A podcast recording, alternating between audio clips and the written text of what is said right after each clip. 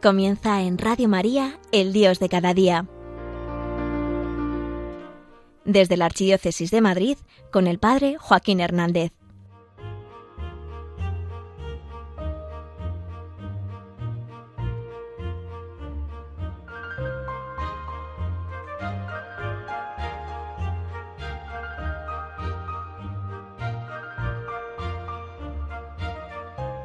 Te voy a explicar una clave de vida, pero clave clavísimo. La intensidad no está en la cantidad, sino en el corazón. Ahí es donde late la intensidad de la vida. Y te lo quiero contar tranquilamente en este ratito que vamos a pasar juntos. Toca despertar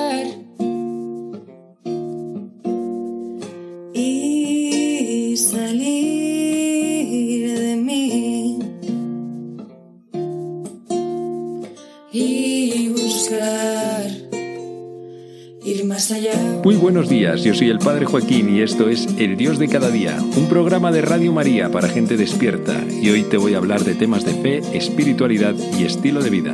Bienvenido, bienvenida, estamos en familia.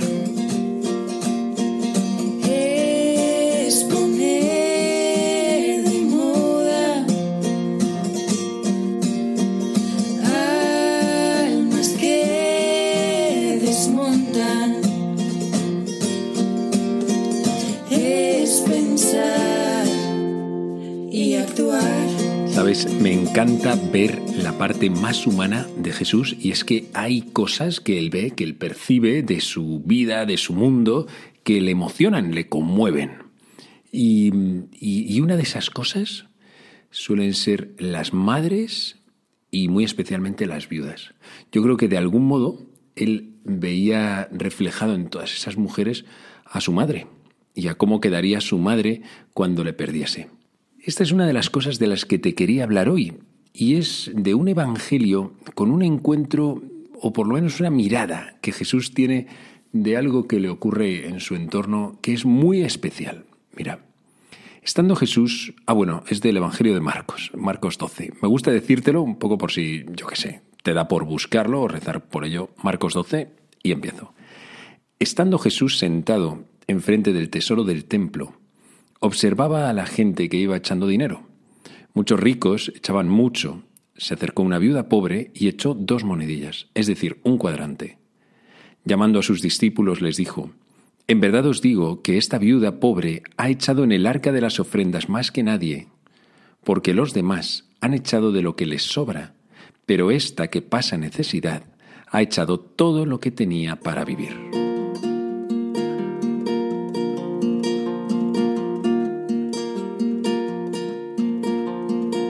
Imaginando a Jesús en uno de los atrios del templo, rodeado de un montón de gente, pero él estando como muy tranquilo, mirando, un poco observando, a lo mejor comentando cosas con la gente que estaba allí, que pasaban, y, y observando cómo iban pasando estos hombres ricos, con dinero, con posibilidades, echando dinero en el, en el cesto del templo, del tesoro, como se llamase aquello y echando y echando. Y cómo llega una, una humilde viuda, me imagino una señora pues sencillita y tal, y echar dos monedillas.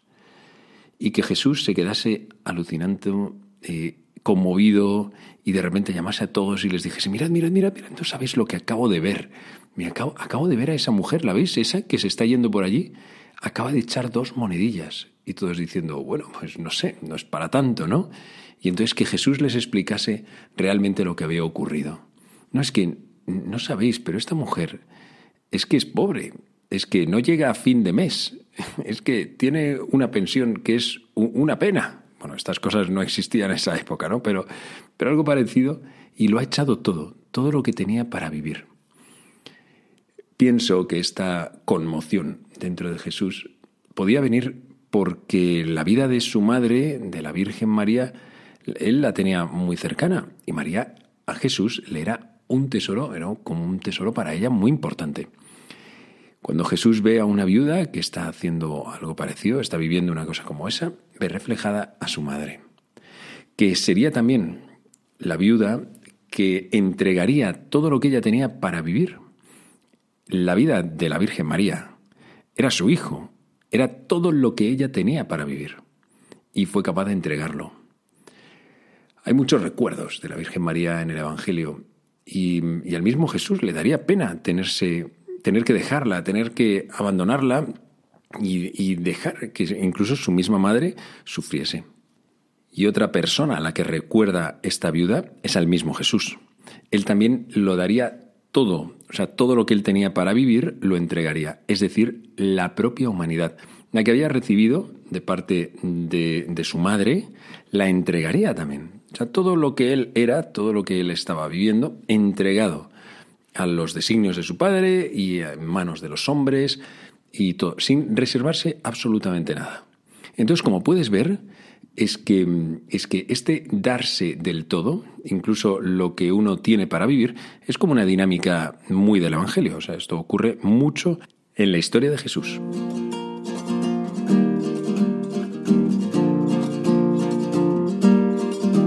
Y ahora te quiero volver a hablar de esta mujer viuda tan maja y tan simpática y bueno, decirte que esto no es una cosa extraña. Yo lo he visto, lo veo, y lo veo en mi parroquia, en San Clemente Romano. Gente que se entrega en tiempo y también económicamente y que dices, oye, si es que no va acorde, no va acorde con el tiempo, la, la capacidad que tiene esta persona y, tampoco con sus capacidades económicas, toda esta entrega. ¿Qué es lo que ocurre? O sea, ¿qué es lo que pasa con una persona que se entrega a estos niveles? Porque es que de la viuda del Evangelio dice que echó todo lo que tenía para vivir. ¿Qué es lo que ocurre en esta mujer? Nosotros normalmente cuando damos, damos, pero dándole la mayor importancia al cuánto, al cuánto damos. Aquella mujer, cuando dio, le estaba dando importancia al a quién le daba. Él ya estaba dando el dinero en el tesoro del templo. O sea, ella tenía clara conciencia de que se lo estaba dando a Dios. Cuando ponemos el acento, la importancia en el cuánto damos, entonces inmediatamente vienen los cálculos. Y algo así como, a ver, si tengo que dar cuánto es lo mínimo que puedo dar para quedarme tranquilo y notar que se ha descargado un poco mi culpa o, el cargo de conciencia que estoy teniendo en este momento muchas veces cuando nos entregamos medimos esta entrega, de tal manera que podamos dormir esa noche tranquilos. Ay, estos cálculos son los que hacen que no quedemos nunca satisfechos en nuestra entrega. Y es también, en cierto modo, lo que hace que no nos demos al 100%. Esto aplicable a muchas cosas. Ahora mismo, mientras te estoy hablando, es que se me ocurren otras situaciones, porque puede ocurrir también en un noviazgo, perfectamente. O sea, no estás mirando tanto al quién, sino el cuánto. Y entonces no acabas de entregarte, porque cualquier cosa te parece que ya va a ser demasiado excesivo. O sea, que es que ya me estoy pasando, o es que me voy a agobiar, o es que esto no tal. Bueno, esos cálculos son, horribles y, hacen pues que no estemos poniendo el corazón. Aquella buena viuda no pensó el cuánto, pensó el a quién. ¿A quién le voy a dar yo mi dinero? Esto que tengo, se lo voy a dar a Dios. Bueno, pues entonces a Dios le debo todo. Conocí una vez, hace ya muchos años, a un chavalín que tuvo como una reflexión. Y es, si Dios a mí me lo ha dado todo, yo le tengo que devolver todo. Bueno, en aquel momento él no se estaba planteando ni la vocación ni nada, pero luego con los años acabó entrando en el seminario. Se cumplió aquello mismo que él estaba pensando. Pero el dar todo no significa entrar al seminario o a un noviciado, significa poner todo el corazón en lo que estoy haciendo, saber a quién me estoy entregando. Cuando uno se quiere entregar al Señor, en el modo de vida que Él le haya concedido, lo tiene que hacer al 100%. Aquella mujer se dio al 100% y además estaba haciendo un acto de fe, porque le estaba diciendo, oye, si yo a ti te lo doy todo, tú tienes que cuidarme. O sea, si, si yo no voy a llegar a fin de mes, porque acabo de darte todo lo que tenía, tenemos que tener un, compromiso, ¿no? O sea, yo esto te lo doy, Señor, yo respondo a ti, pero cuídame tú, haz, Señor, que yo pueda, pues que no me muera, que no me muera aquí, que pueda seguir teniendo incluso dinero para seguir dando a los demás o para seguir dándote a ti. Aquella mujer confió su vida al Señor. Esta, esta palabra, este concepto de la confianza va muy unido a esta entrega a esa persona. Claro, confías en Él y por eso le das todo. Es lo que hizo aquella mujer. Le dio todo porque confió en Dios. Y Dios no la abandonó, hasta el punto que dos mil años después todavía la seguimos recordando. Esta mujer debe estar ahora mismo en el cielo y re feliz de que estemos recordándola y que Dios mismo la haya puesto como ejemplo para millones y millones de personas en toda la historia, o sea, casi nada.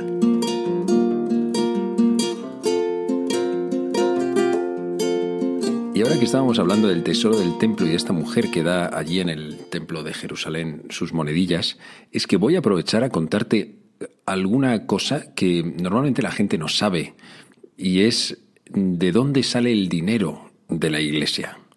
Yo soy párroco en una parroquia en Madrid, en el sur, en Villaverde, bajo, San Clemente Romano, y estoy feliz. Pero nunca había sido párroco, llevo dos años y un par de meses. Y, claro, ahora me he enterado de cómo, de cómo funciona esto. Porque mientras estás ayudando a otro, a un párroco, pues de las cosas económicas de la parroquia ni te enteras. Pero luego es cuando, cuando sabes la crudeza y, lo difícil que es sacar también una parroquia económicamente adelante, ¿no? Bueno, pues lo primero que te tengo que decir es que, es que las parroquias son independientes. O sea, no, no reciben un dinero, digamos, de la iglesia, como, como si la iglesia tuviese como unas arcas infinitas que de ahí pues van mandando dinero a las parroquias, ¿no? Se supone que una parroquia debería de ser capaz de autosostenerse. Sí es verdad que mm, si una parroquia tiene una necesidad, y así ha sido el caso de la mía, pues la iglesia diocesana le ayuda, le echo una mano para poder llegar a fin de mes y cubrir algunos gastos que es que de otra manera no, no llegaría, ¿no? Pero bueno, la idea es que todas las parroquias puedan sostenerse por sí mismas y la misma comunidad sea capaz de sacar adelante todo el proyecto de la parroquia, que no solamente es a lo mejor ayudar a los pobres, ¿no? Que con eso solemos estar muy concienciados, pero con otras cosas no. Eh, en fin, entonces cuando a uno le hacen párroco, pues le llegan, empiezan a llegar las facturas. Y, cuando llegan, Dios mío, claro, hay unos gastos fijos que, son una locura, pero una auténtica locura. Porque, porque el hecho de que haya luz, de que haya calefacción, normalmente la gente, pues, no sé, vas a tu parroquia y, y, a lo mejor no lo valoras, ¿no? Y vas a misa y ni se te ocurre dejar una monedilla ni nada. Pero, pero hay una cantidad de cosas que hacen que, que tú puedas estar ese día ahí en misa que tienes un sacerdote, que haya luz, que haya calefacción, que la iglesia esté abierta, que, que infinidad de cosas que, que, son un cargo. Claro, lo, lo, de los gastos fijos estos es una cosa tremenda. Yo, gracias a Dios, en cuanto llegué a mi parroquia, me hice un, un, equipo económico que me echa una mano y de tal manera que yo no tenga que estar atento a, a, los números. O sea, quienes miran todo y quienes cuentan los dineros y todas estas cosas son ellos. Yo cuanto menos en eso, pues eh, casi mejor. Pero, pero claro, pues ellos me manifiestan también sus preocupaciones y todas esas cosas, ¿no? También es verdad que normalmente cuando una parroquia tiene vida y se la pone en marcha y se hacen actividades y tal, la gente suele ser súper generosa. Eh, normalmente se implica en el proyecto y, sale al quite de cualquier necesidad que puedan que pueda hacerse. Y no solamente económica ¿eh? también también de voluntariado de ayudas. Yo aquí en la parroquia tengo una gente que es increíble o sea que, que nos presta unas ayudas pero a niveles de, desde los más sencillos hasta los más profesionales podríamos decir no a todos los niveles. Gente buenísima buenísima. Y esto es uno de los regalos que a mí el señor me ha hecho con esta parroquia de, de San Clemente Romano o sea descubrir esto pero es verdad que esa conciencia pues no siempre es común. A veces los católicos, y esto ocurre mucho en el católico medio español, existe como una conciencia de servicio en el que yo voy a la parroquia y a mí me tienen que dar como un servicio y, encima tiene que ser gratuito. Esto, esto es muy importante. El católico español, el católico medio, está acostumbrado a que todo sea gratis, absolutamente. Y si, y si en algún momento me dicen que hay una necesidad, digo, joder, este y este y este que se ha pensado. Y este cura no deja de pedir. Bueno, yo no digo que no pidamos, pero, pero también es verdad que uno tiene que ayudar a la gente a que se conciencie, sobre todo si queremos que nuestra parroquia sea una parroquia de todos. Yo es lo que quiero dentro de mi comunidad parroquial, que el edificio sea de todos. Porque además yo se lo digo mucho a la gente, yo, mirad, yo dentro de 10 años, 15 años o de los años que sean, yo me iré y vosotros os quedaréis aquí. Entonces, si cambiamos las tejas, si quitamos esta gotera, si arreglamos los bancos o si ayudamos en lo que sea, esto es para vosotros. O sea, yo, yo no me voy a, yo no lo voy a disfrutar, pero si a mí me da lo mismo.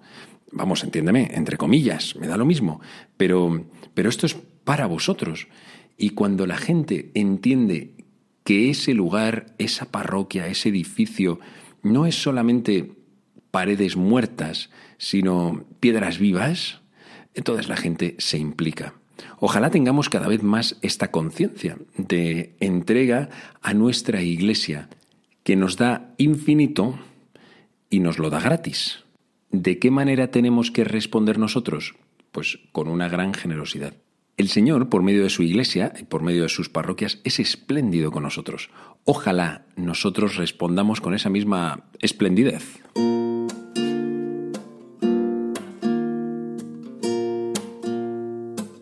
Este darnos es para todos los ámbitos. Si en la vida te das midiendo, si calculas o si te das poco, ¿cómo vas a saber que no estás queriendo comprar al otro o que no estás queriendo comprar a Dios? Cuando uno no se da hasta que le duela un poco, ¿cómo sabe que no se está reservando, que no se está guardando, que no está queriendo esperar luego un beneficio? ¿O cómo sabes que no lo haces para tranquilizar tu propia conciencia, para quedar bien o para quedarte tú mismo bien? Solamente cuando nos damos hasta que duela, como decía la Madre Teresa, es cuando sabemos que lo estamos haciendo con plena generosidad y es cuando además nos estamos abandonando en el Señor. Cuando una persona le da todo, yo pienso unos padres, por ejemplo, que, tienen una generosidad teniendo un nuevo hijo, por ejemplo, se están abandonando en manos de Dios. Están diciendo, Señor, pues esto, esto, tú también tienes que contribuir en esto. Y Dios es cuando responde. Dios no nos va a estar dando mientras mantenemos nuestros bolsillos llenos o a la mitad o dejándonos un poquito de por si acaso. Es precisamente cuando lo has dado todo cuando Él responde. Me recuerda esto a unas peregrinaciones que hacía yo hace unos años con un sacerdote que para mí es muy importante. Hacemos estas, estas peregrinaciones en pobreza. Y en pobreza significaba que llevábamos dinero para, para el billete de vuelta. Y ya está. No, nada más. En aquella época todavía comprábamos los billetes en el mismo aeropuerto, entonces te llevabas eso en un sobrecito que no abrías hasta el día en que volvías porque a lo mejor era por Europa la peregrinación o así. No llevabas nada. Y claro, había ahí como un cierto compromiso. Decías al Señor, Señor, yo no traigo nada. Si tú quieres y si aceptas esta peregrinación, pues como una ofrenda a ti, como un tiempo de mm, permanecer muy unido a ti, a tu pobreza, a tu a, la pobreza de tantos hombres, a tu propia cruz. Pues si tú esto, Señor, lo aceptas, porfa, que no me muera de hambre. o sea, que encuentre medios para, para, poder subsistir y además seguir peregrinando. Porque claro, una peregrinación es muy exigente, necesita que estés alimentándote cada día, no puedes mal comer tampoco. Bueno, pues es que Dios acepta la ofrenda de sus hijos y su entrega y, de una manera increíble, maravillosa, y nunca casual y siempre providente, resulta que comíamos, comíamos pero hasta saciarnos, hasta niveles que decir, pero bueno, si es que hemos acabado, acabamos comiendo más de lo que uno suele comer cuando está en su casa tranquilamente en Madrid. Sí, Dios responde con generosidad a quien se le entrega. Y una última idea sobre la intensidad de la vida. Vivimos en un mundo en el que se nos está vendiendo cada vez más que si quieres que tu vida sea intensa, tienes que ir sumando experiencias. Eh, algo así como que la intensidad está en la cantidad. Cuanto más, mejor. Y además, como se está favoreciendo de una manera tremenda todas las adicciones, cuanto más, mejor. Y al final sabes que el, ese más llama a más y, más y más insatisfacción. Y entras en un bucle eh, terrible en el que quieres más y sin embargo recibes menos y entonces quieres subir la dosis, la dosis de lo que sea, porque podemos estar hablando de drogas, podemos estar hablando de horas de televisión o de series, podemos estar hablando de sexo, podemos hablar de un montón de cosas o de relaciones tóxicas también. Pues entonces más y, y, eso es como, como, un espejismo en el que me imagino que, que, la cosa va a ir mejor, pero al final vuelve otra nueva insatisfacción y así y así. La viuda nos enseña que no era cuestión del más. Lo que Jesús nos quería decir, mostrándole a ella como ejemplo, es que no está ahí la clave. La clave de la intensidad de tu vida no está en ir sumando más y más y más. Está mucho más cerca de lo que creemos. Está en el corazón. Esa es la clave de una vida intensa. Y tu vida, la cotidiana, puedes experimentarla al 100% si guardas este detalle Vive y pon el corazón y estarás elevando todas tus experiencias a la enésima potencia. Sé feliz.